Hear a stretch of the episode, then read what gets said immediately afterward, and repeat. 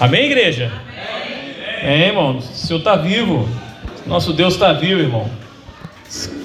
Vamos glorificar o Senhor por causa disso. Hoje é um dia especial. Nós estamos aqui na casa do Senhor, nesse local para adorar a Deus, porque a casa do Senhor é onde nós estamos, né? E nós poderíamos estar em qualquer lugar nessa noite, mas nós estamos aqui para adorar o nosso Deus. Então eu quero que você tranquilize o seu coração, né? Às vezes você chegou aqui já com o coração aflito. Então tranquilize, irmão, porque Deus está no controle. Né? A, a gente sabe disso, né? E o povo é, no Antigo Testamento pediu um rei. E Deus, Samuel ficou muito indignado com isso, né? E Samuel foi falando com o Senhor e o Senhor falou: Samuel, não é você que eles estão rejeitando, é a mim. E deu a ele Saul. E a gente sabe o que foi Saul, né? O que eu quero dizer, irmão? Descansa o seu coração. Já tem muitos anos que a gente passa por muita coisa. E se a gente tiver que passar por alguma coisa agora, significa que a gente precisa olhar para o céu, porque o Senhor já está chegando. Amém, meu querido? Então eu queria, hoje nós temos, nós vamos ter a ceia, eu queria trazer uma palavra sobre uma data muito relevante, até para este momento que estamos vivendo. Amanhã, dia 31, quem é que sabe o que nós estamos comemorando amanhã? 505 anos da reforma protestante. Perfeito. E eu queria falar um pouquinho sobre isso nessa noite. Então gostaria que você abrisse a sua Bíblia em Salmo 11, verso 3. Salmo 11, verso 3. Quem achou, diga amém. Se puder ficar de pé no seu lugar em reverência à palavra do nosso Deus, né?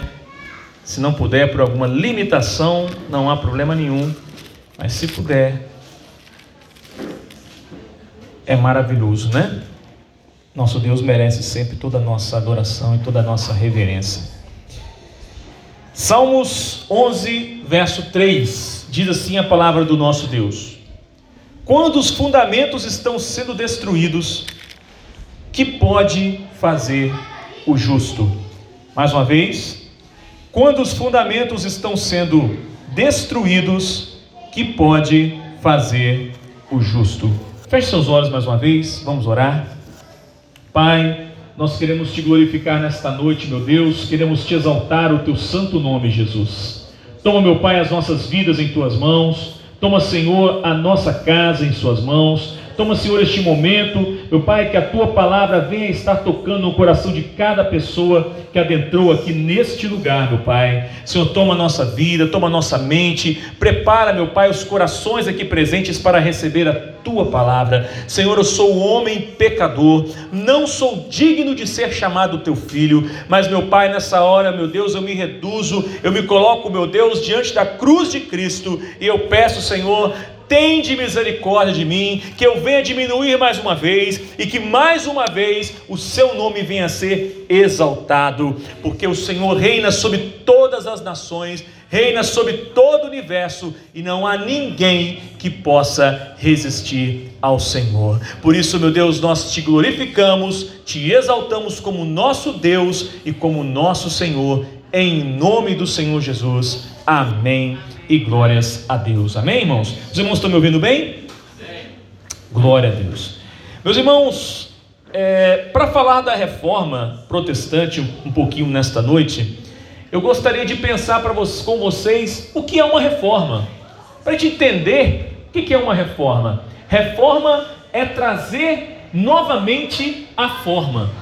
Vamos analisar o seguinte: quando você está com a sua casa e a sua casa, depois de alguns anos, você constrói ela bonitinha, pintadinha, coloca é, algumas, alguns tipos de, de piso, bota algumas, faz alguns arranjos bonitos no telhado, pinta ela bonitinha, mas depois de alguns anos ela vai ficando velha, vai perdendo a cor, a, começa aquela madeira vai apodrecendo e começa a dar umas infiltrações. O que, que você tem que fazer?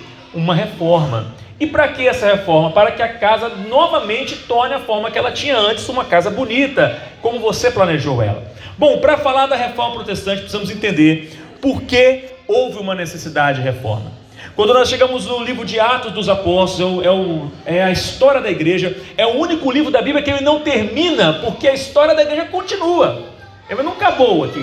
Nós fazemos parte da história da igreja que não está escrito nesta, nesta palavra, mas que continua sendo escrito pelo nosso Deus. Então, quando nós chegamos aqui em Atos, logo no começo do capítulo 1 para o 2 ali, nós vamos perceber que Jesus havia subido. Então agora ele deixa um povo para esperar a descida do Espírito Santo. E quando o Espírito Santo desce no dia de Pentecostes, a Bíblia fala que eles perseveravam ali. Eram logo no primeiro sermão de Pedro, 3 mil almas se converteram. Houve um grande crescimento logo no início da igreja, que começou com 120 pessoas.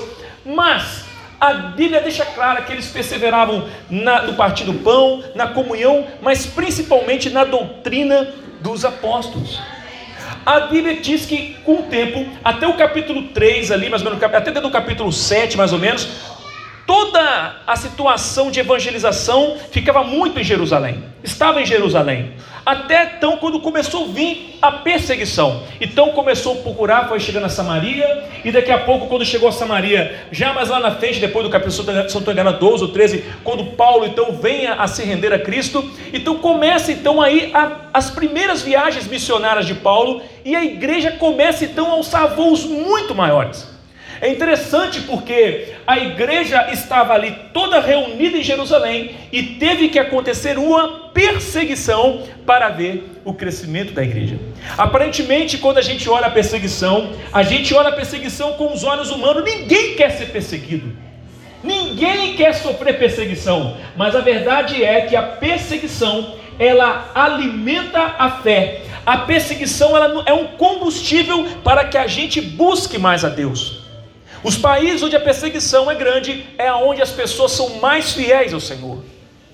É interessante a gente pensar porque depois de muito tempo a igreja então começou a ser perseguida violentamente, foram trocando os imperadores e foram havendo perseguições vorazes sobre a igreja. Ao ponto dos irmãos serem colocados em coliseus com feras e eles serem mortos como espetáculo para o povo. Todavia, irmãos, ao ponto de que quando chegou um determinado tempo, eles perceberam que, mesmo que eles tentassem destruir a igreja, quanto mais cristãos morriam, mais a igreja crescia. A ponto deles dizer assim: que o sangue dos mártires era a semente da igreja. Sabe, irmãos, isso é uma reflexão muito importante para o nosso tempo. Talvez você e eu, assim como muitos de nós, agora nessa hora estão pensando, pastor, o que, que vai acontecer conosco? Primeiramente, eu quero dizer que, assim como naquela época, houve um propósito e existe um propósito para nós também hoje. Agora preste atenção: a perseguição da igreja foi até mais ou menos o ano 313 depois de Cristo, quando então acontece a conversão entre aspas de Constantino. Constantino, numa certa, teve uma visão de uma cruz, se ele deveria ir para uma batalha, então ele teve aquela visão de que ele deveria ir, ele entendeu que se ele fosse, então ele se tornaria cristão se ele ganhasse aquela batalha. Constantino foi para a batalha, ganhou a batalha, então o que ele fez? Ele se tornou cristão, entre aspas, e então declarou o cristianismo como religião oficial do império. E aí aconteceram uma coisa muito boa e uma coisa muito ruim. Qual a coisa muito boa que aconteceu? Que a perseguição sobre a igreja parou. Aqueles cristãos que ficavam reunidos nas catacumbas, pregando a palavra de Deus escondido para sobreviver à perseguição, agora eles podiam sair. Todos os bens que o império é, confiscou deles foram devolvidos para eles novamente.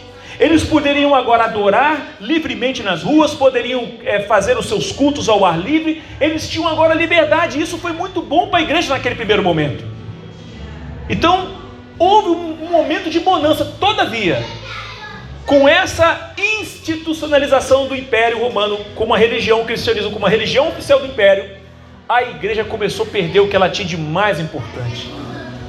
Ela começou a perder, ela, quando ela começou a se acomodar, ela começou a não ter a mesma intensidade de falar do amor de Deus, a intensidade de buscar a Deus, e ela começou então a se tornar mais religiosa. Quando nós vamos andando, então vai, vai se passando o tempo, então aí começa, se não estou enganado, acho que é o Papa Leão X, ele começa então a instituir então o papado. Logo lá na frente, o bispo Leão X ele institui o papado. E ali é interessante porque o papado, quando o imperador institui o papado, que é esse Leão X, ele coloca que o papa era infalível. Começa a figura daquele homem que não errava. Ele era o líder da igreja e tudo que ele falava era inerrante. Por isso que a igreja católica hoje, engraçado porque a nossa igreja é católica, ela só não é romana. O problema não é a igreja católica, porque a igreja católica significa igreja universal. A igreja de Cristo ela é universal, ela só não é romana.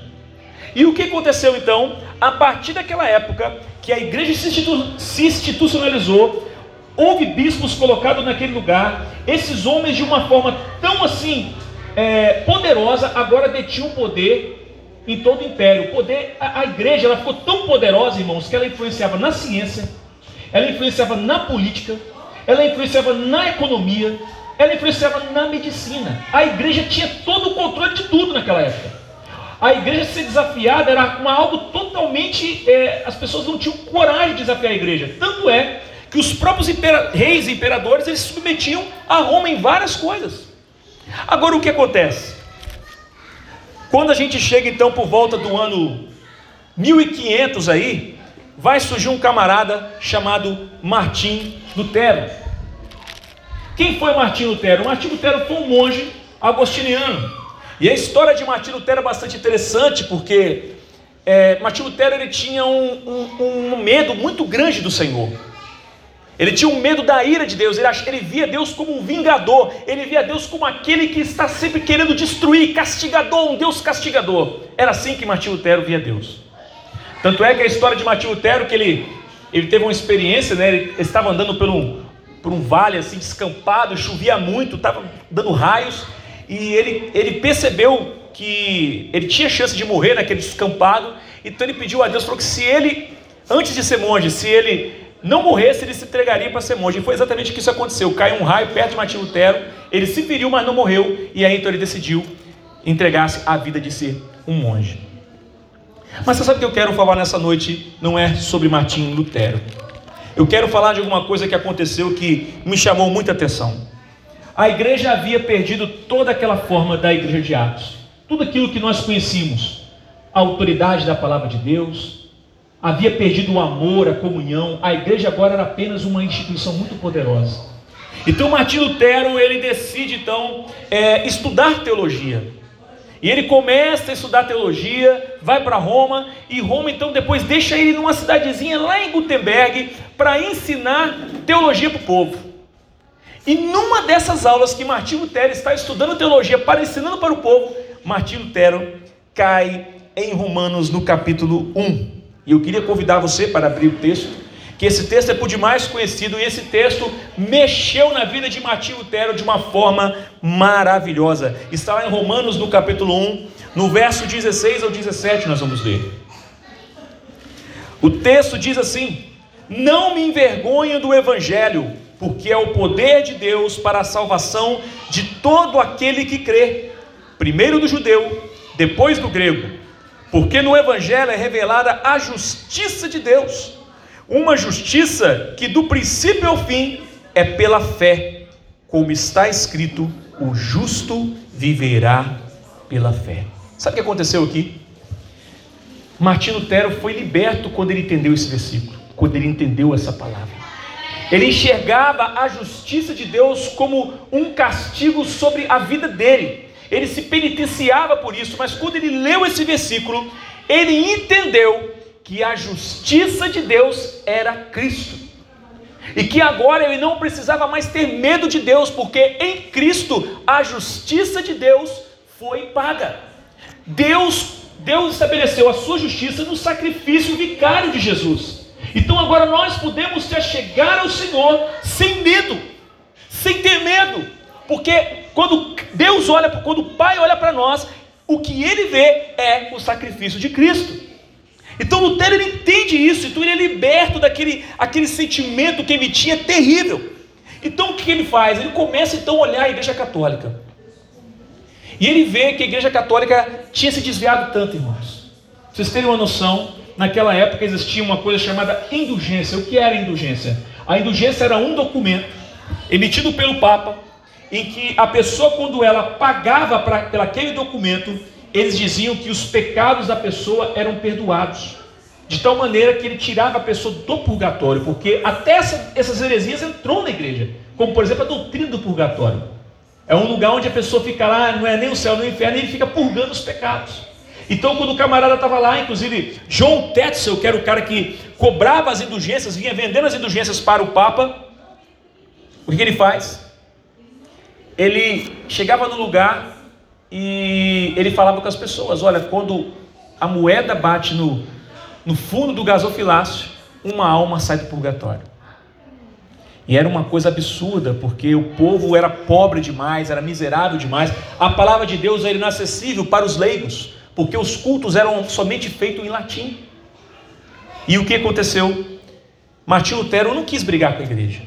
Ele então decide procurar as autoridades eclesiásticas para tentar conversar. Mas de que forma ele faz isso? Ele pega, quem já não ouviu falar sobre isso, ele escreve 95 teses e vai na porta da igreja de Wittenberg, que era a igreja local da cidade, e coloca essas 95 teses. Quando ele coloca essas 95 teses lá, todo mundo começa a divulgar. Aquilo viralizou para a época, irmão. Não tinha internet, mas viralizou. Todo mundo começou a falar, levantou alguém que está questionando a autoridade papal da Igreja Católica.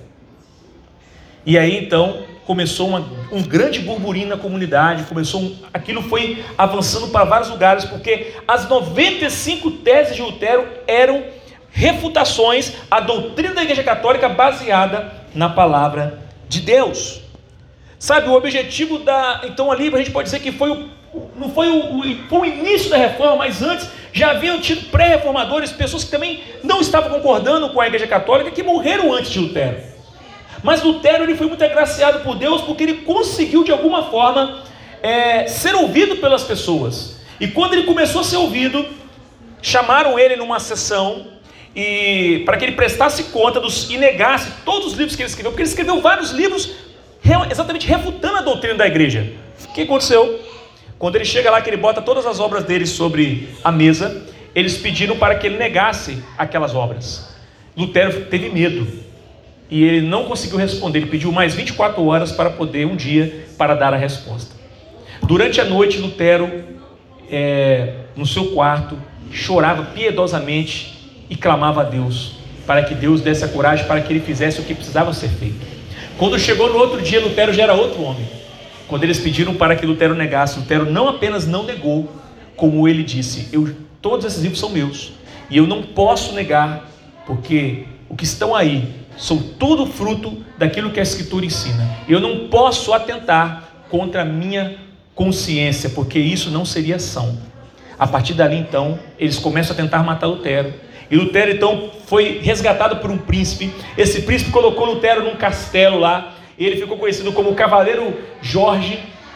E ali ele começou, então, a traduzir a escritura do, do grego e do hebraico para o alemão. E ali ele começou então, foi ali que surgiu a primeira imprensa, irmãos. E aí então as pessoas tiveram acesso à Bíblia Sagrada. Mas onde é que eu quero chegar nessa noite? Porque eu não quero apenas falar sobre reforma para vocês. Eu quero trazer para vocês que nós estamos vivendo um tempo em que a igreja precisa de reforma. Você já parou para pensar que talvez estamos passando pelo que estamos passando porque a igreja precisa ser reformada novamente. Porque talvez as nossas paredes estão cheias de furos, o nosso telhado talvez está entrando goteira, as nossas portas já estão meio que arrombadas, as pessoas entram, fazem o que querem. Já parou para pensar que talvez a nossa igreja do nosso tempo é uma igreja que tem, assim como a igreja depois da institucionalização de de Constantino, ela tem permitido entrar coisas dentro da, da igreja que antes não eram permitidas? Pois bem, para falar um pouquinho com vocês sobre isso, eu gostaria de dizer o que foi proposto naquela época e que foi tido como cinco pilares para que a igreja pudesse ser reformada. E é sobre isso que eu gostaria de falar para vocês.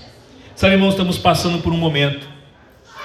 Talvez você deve estar pensando, pastor, o que será de nós.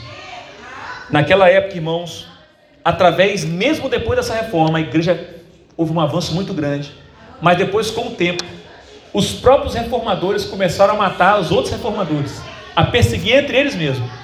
Além da Igreja Católica perseguir os reformadores, houve divisão entre os próprios reformadores e uns começaram a matar os outros. Isso mostra, irmão, que o problema da igreja é um problema que vai muito além de uma estrutura ou de alguma coisa que nós possamos imaginar é, de ferramentas. O problema da igreja, irmão, ele tem a ver com o pecado. E toda vez que o pecado entra no seio da igreja, a igreja declina. Você pode olhar que na palavra de Deus, quando um rei amava Deus, o povo prosperava. O povo servia a Deus. Mas quando o rei deixava Deus de lado, a miséria era grande, a idolatria era grande, o povo deixava Deus de lado. É da mesma forma que nós estamos vendo hoje. A igreja vai surgindo novas lideranças, pessoas vão surgindo, e muitas dessas lideranças, infelizmente, muitas são boas, mas muitas delas vão deixando a desejar, porque vão aceitando coisas que não deveriam aceitar que entrasse na igreja. Então eu gostaria de falar com vocês sobre os cinco princípios da reforma que nós precisamos estar atentos para que a nossa vida, como igreja do Senhor, não caia como a igreja do passado caiu e como a igreja de hoje está também declinando. O primeiro princípio que eles apuravam naquela época, que eles recitavam naquela época, eles precisavam trazer é somente a Escritura. Primeiro princípio. Aqui, irmãos, começou uma coisa bastante interessante, porque naquela época a palavra do Papa ela tinha o mesmo peso da Escritura. O que o Papa falava era lei. O que o Papa falava era como se ele fosse o, o, o próprio canal com Deus aberto. Então, o mesmo peso da Escritura era o mesmo peso da palavra do Papa. Então, os reformadores disseram assim: não, a palavra de Deus, ela é a autoridade máxima da igreja. Eu sou pastor, e você, qualquer um de vocês pode me questionar, desde que esteja dentro da palavra. Porque apesar de eu ser uma autoridade colocada por Deus, eu não sou uma autoridade maior do que a palavra. E a minha autoridade tem que estar baseada dentro da palavra, porque se eu saio da palavra, eu perco a minha autoridade. Então a igreja naquela época, então começou a se resgatar um princípio que lá em Atos era a igreja perseverava na doutrina dos apóstolos. E qual era a doutrina dos apóstolos? Era a doutrina de Cristo. Era a palavra de Deus. Era o que Jesus deixou para que eles multiplicassem, ensinassem, fizessem discípulos. Então agora a igreja começa então a resgatar esses princípios novamente. E olha o que diz em Atos 17, 11.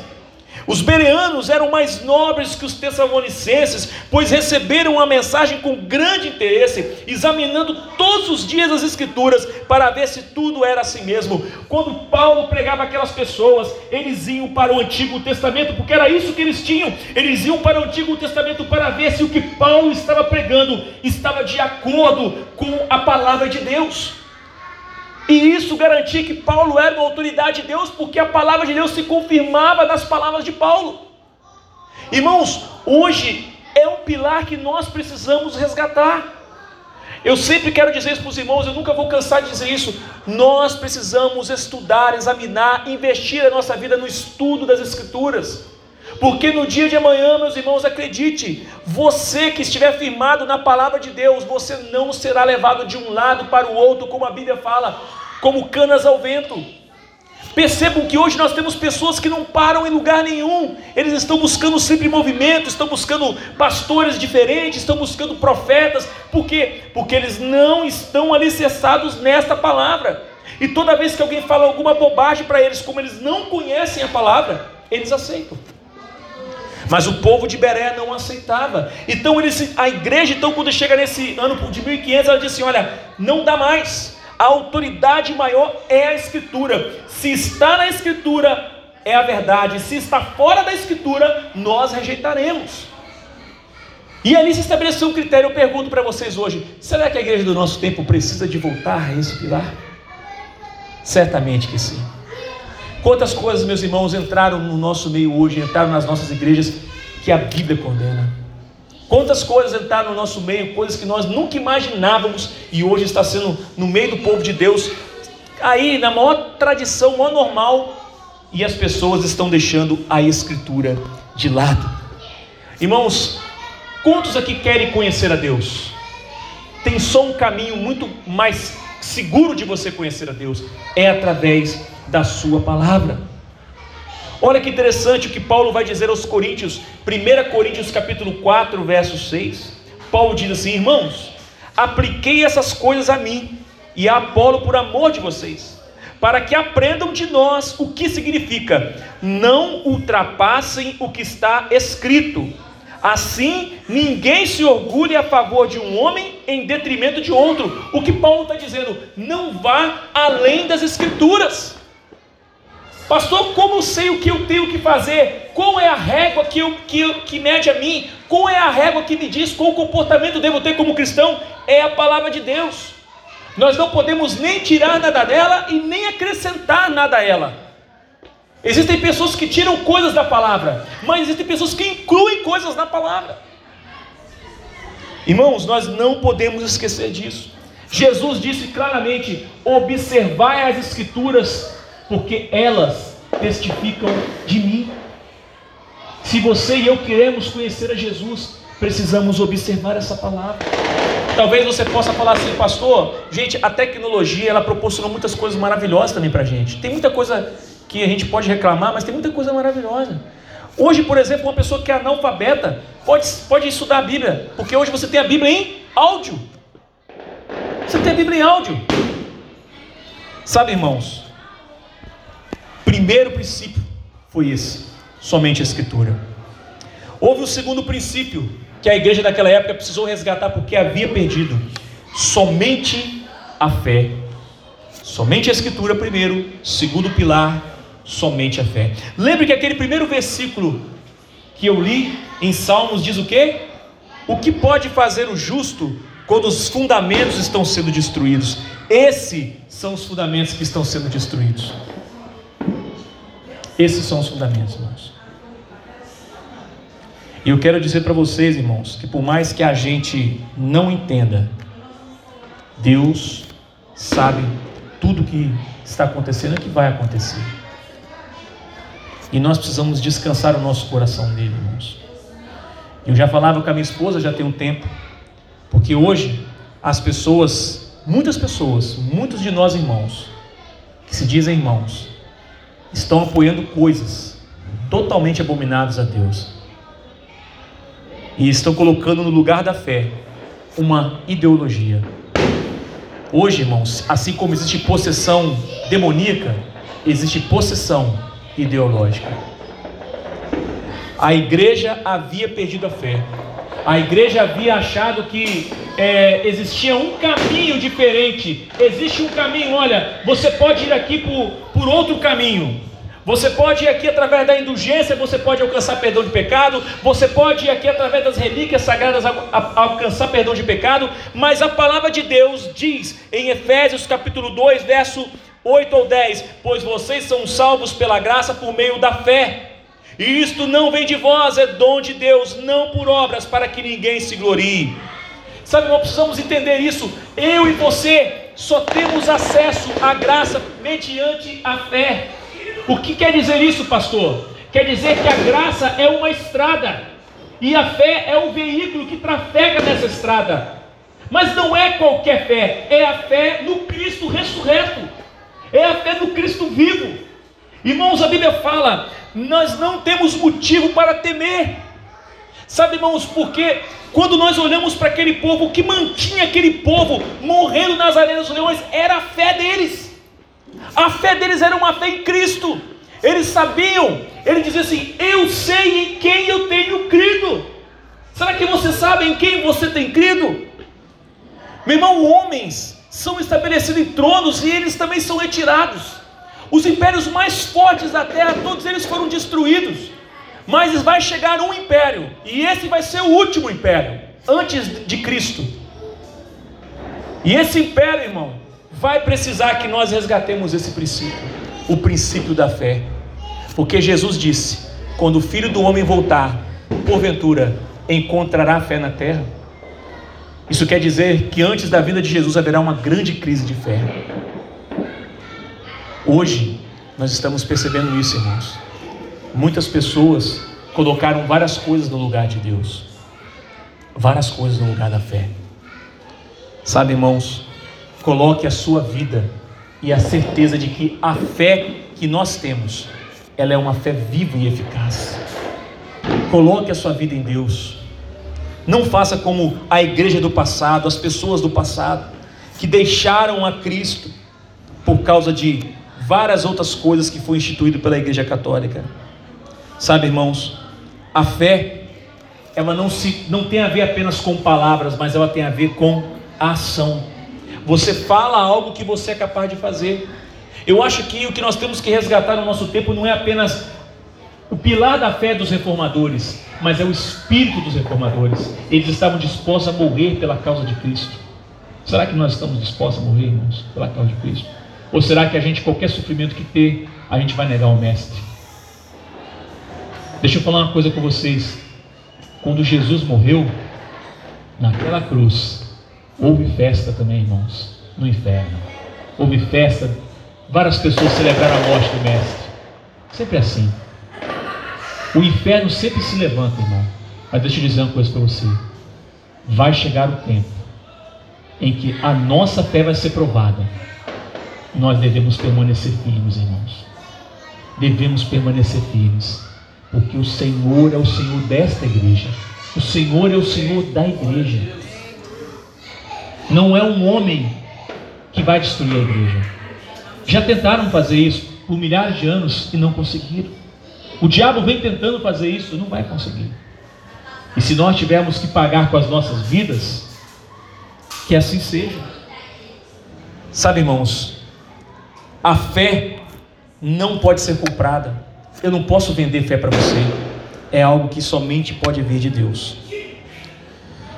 A fé não nega as obras, mas deixa claro a distinção de que somos salvos por obras. A continuação desse versículo diz: Porque somos criação de Deus, realizada em Cristo Jesus, para fazermos boas obras, as quais Deus preparou antes para nós as praticarmos. Isso quer dizer que cada um de nós, quando nós não somos salvos pelas obras, mas quando fomos encontrados por Cristo, em nós há um desejo de fazer obras que Deus colocou no meu coração e no seu coração é evangelizar uma pessoa, é ajudar uma pessoa, é falar de Cristo a esta pessoa. Mas, meu irmão, a fé só serve se ela estiver na estrada certa. E a estrada é a graça de Cristo. Tem muita gente que coloca fé numa imagem. Tem muita gente que coloca fé num homem. Tem muita gente que coloca fé nos seus bens. Não adianta se você não estiver na estrada da graça, não resolve nada. E aí nós entramos no terceiro pilar, somente a graça. O que é a graça, pastor?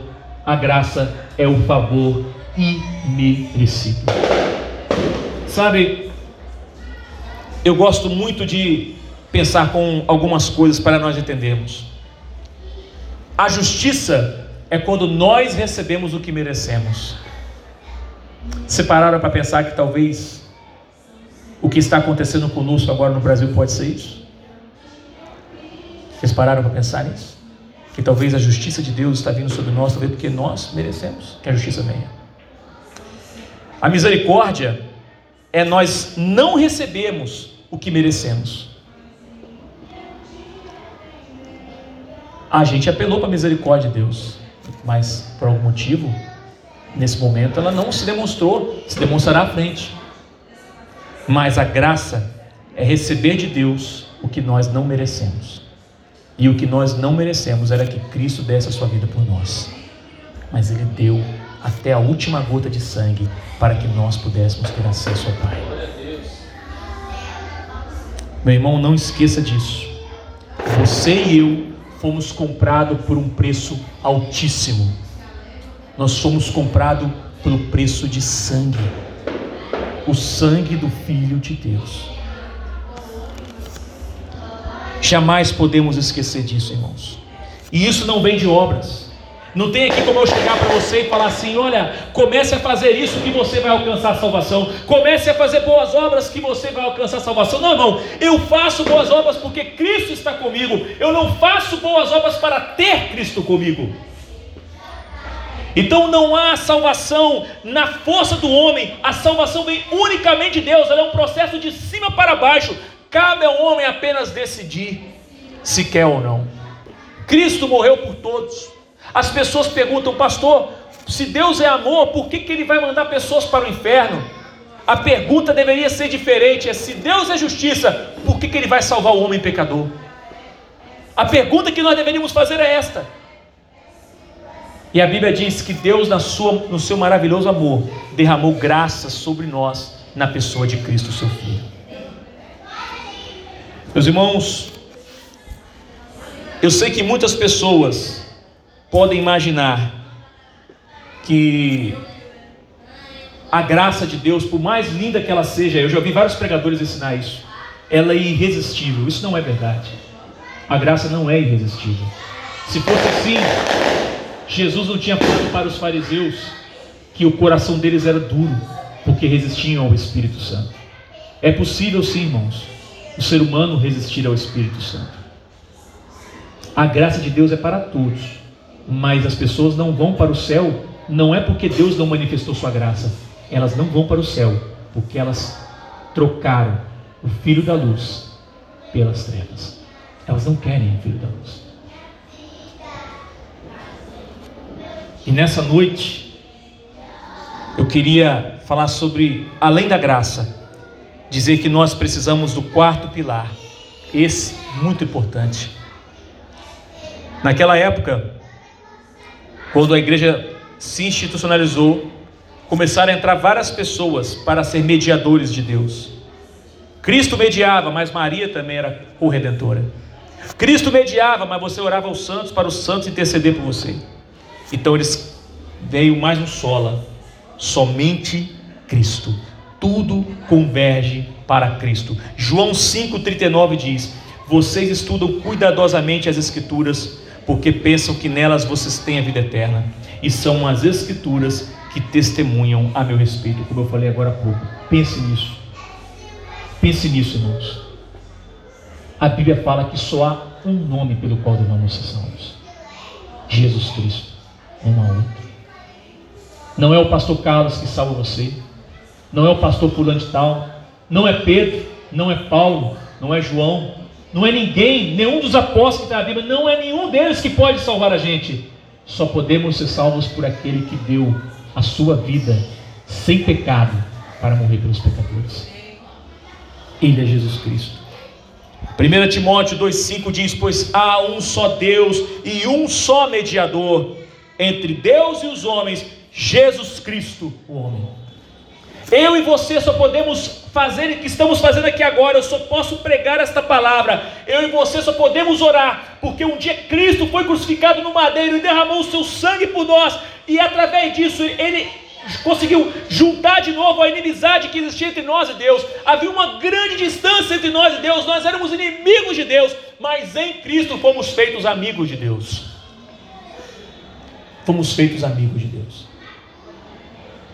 Atos 4, verso 12 vai dizer: Não há salvação em nenhum outro, pois debaixo do céu não há nenhum outro nome dado aos homens pelo qual devamos ser salvos. Não há, irmãos, não há outro nome. Nesse dia, quantas profecias você ouviu por aí? Quantas profecias você ouviu por aí? Dizendo que Jesus, que ia acontecer isso, que ia acontecer aquilo, que Jesus falou, que Jesus. E agora? Onde é que ficam esses profetas? Agora eles todos somem. Todos eles somem. Por quê, irmãos? Porque não tem, não tem, Deus não tem compromisso com o homem. Deus tem compromisso consigo mesmo e a sua palavra nenhum de nós pode falar aquilo que Deus tem que falar. O que Deus determina é determinado por Ele. Nós temos a capacidade de escolher o caminho que vamos trilhar. Mas o que vai acontecer, meu irmão, somente Deus pode mudar. Nenhum de nós tem esse poder. E para finalizar, irmãos, a última o último fundamento da igreja reformada era somente glória a Deus. Irmãos, deixa eu dizer uma coisa para vocês aqui. Talvez de todas as coisas que eu falei, eu acho que o que mais eu sofro com a igreja atual é isto. Porque hoje, irmãos, a glória vai para todo mundo. Todo mundo recebe glória. E Deus já não está mais naquele lugar que era dele. É verdade que muitas pessoas colocam o Senhor em primeiro lugar ainda, e nós louvamos a Deus por isso. Mas infelizmente, muitas pessoas têm tentado ocupar o lugar do Senhor. E a Bíblia fala que Deus não divide a glória dele com ninguém, nem comigo, nem com você, nem com ninguém. Os reformadores entendiam que nenhum homem, por mais santo que seja, pode receber alguma glória de Deus. Por melhor pastor que eu seja, por melhor que seja o pastor, o pregador, por melhor que seja o ser humano, por melhor bem que ele pode fazer, ele não pode receber glória nenhuma, porque a glória tem que ser somente de Deus. Toda glória é de Deus, tudo é para Ele. Nós não podemos esquecer, Pedro vai dizer lá assim: olha, em Atos capítulo 10, verso 25 e 26, quando Pedro ia entrando na casa, Cornélio dirigiu-se a ele e prostrou-se aos seus pés adorando, mas Pedro o fez levantar-se, dizendo: Levante-se, eu sou um homem como você. Ele quis prestar uma glória para Pedro. Ele quis dizer: Pedro, obrigado por você fazer um milagre. Obrigado, Pedro. Assim, para, eu sou um homem como você. Irmão, nós precisamos entender isso. Hoje, sabe, irmão, outro dia um camarada pregar, um pastor, entre aspas, pegar, e ele se, ele se enchia tanto o pulmão, parecia mais um pavão, e ele falava que ele fazia, acontecia, e o diabo com ele caía, porque ele chegava lá, ele tinha uma frequência, ele usava esse termo, eu tenho uma frequência, eu tenho uma unção. Irmão, isso é carne, irmão, isso não é espírito. Irmão, a glória sempre é de Deus, e quando a gente quer a glória para nós, a gente está querendo uma coisa que Deus não compartilhou conosco. Deus se deu a sua misericórdia, Deus cedeu o seu filho para nós, mas Deus não compartilhou a glória dele conosco. A glória continua sendo dele e somente dele. A igreja havia perdido isso. A igreja brasileira hoje perdeu isso, irmãos.